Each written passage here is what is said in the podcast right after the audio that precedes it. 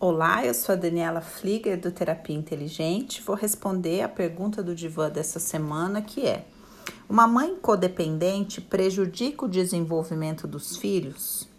Como? Veja, não é que exatamente prejudica o desenvolvimento, porque existem muitos níveis de codependência.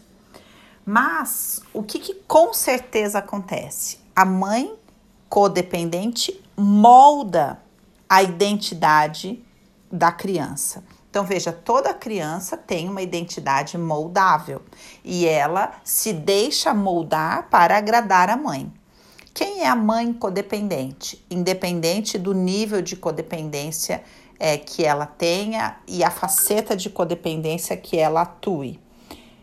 Ela é uma pessoa que precisa da validação do outro para ter uma noção de identidade. Então, pode ser que ela coloque esses filhos num lugar de dependência absoluta para fazer com que o valor dela se justifique na dependência dos filhos e por isso ela não incentive a autonomia dos filhos, não dê a segurança necessária que esses filhos precisam para serem autônomos, então eles acabam sendo moldados dentro dessa codependência como pessoas completamente dependentes para justificar a identidade da mãe.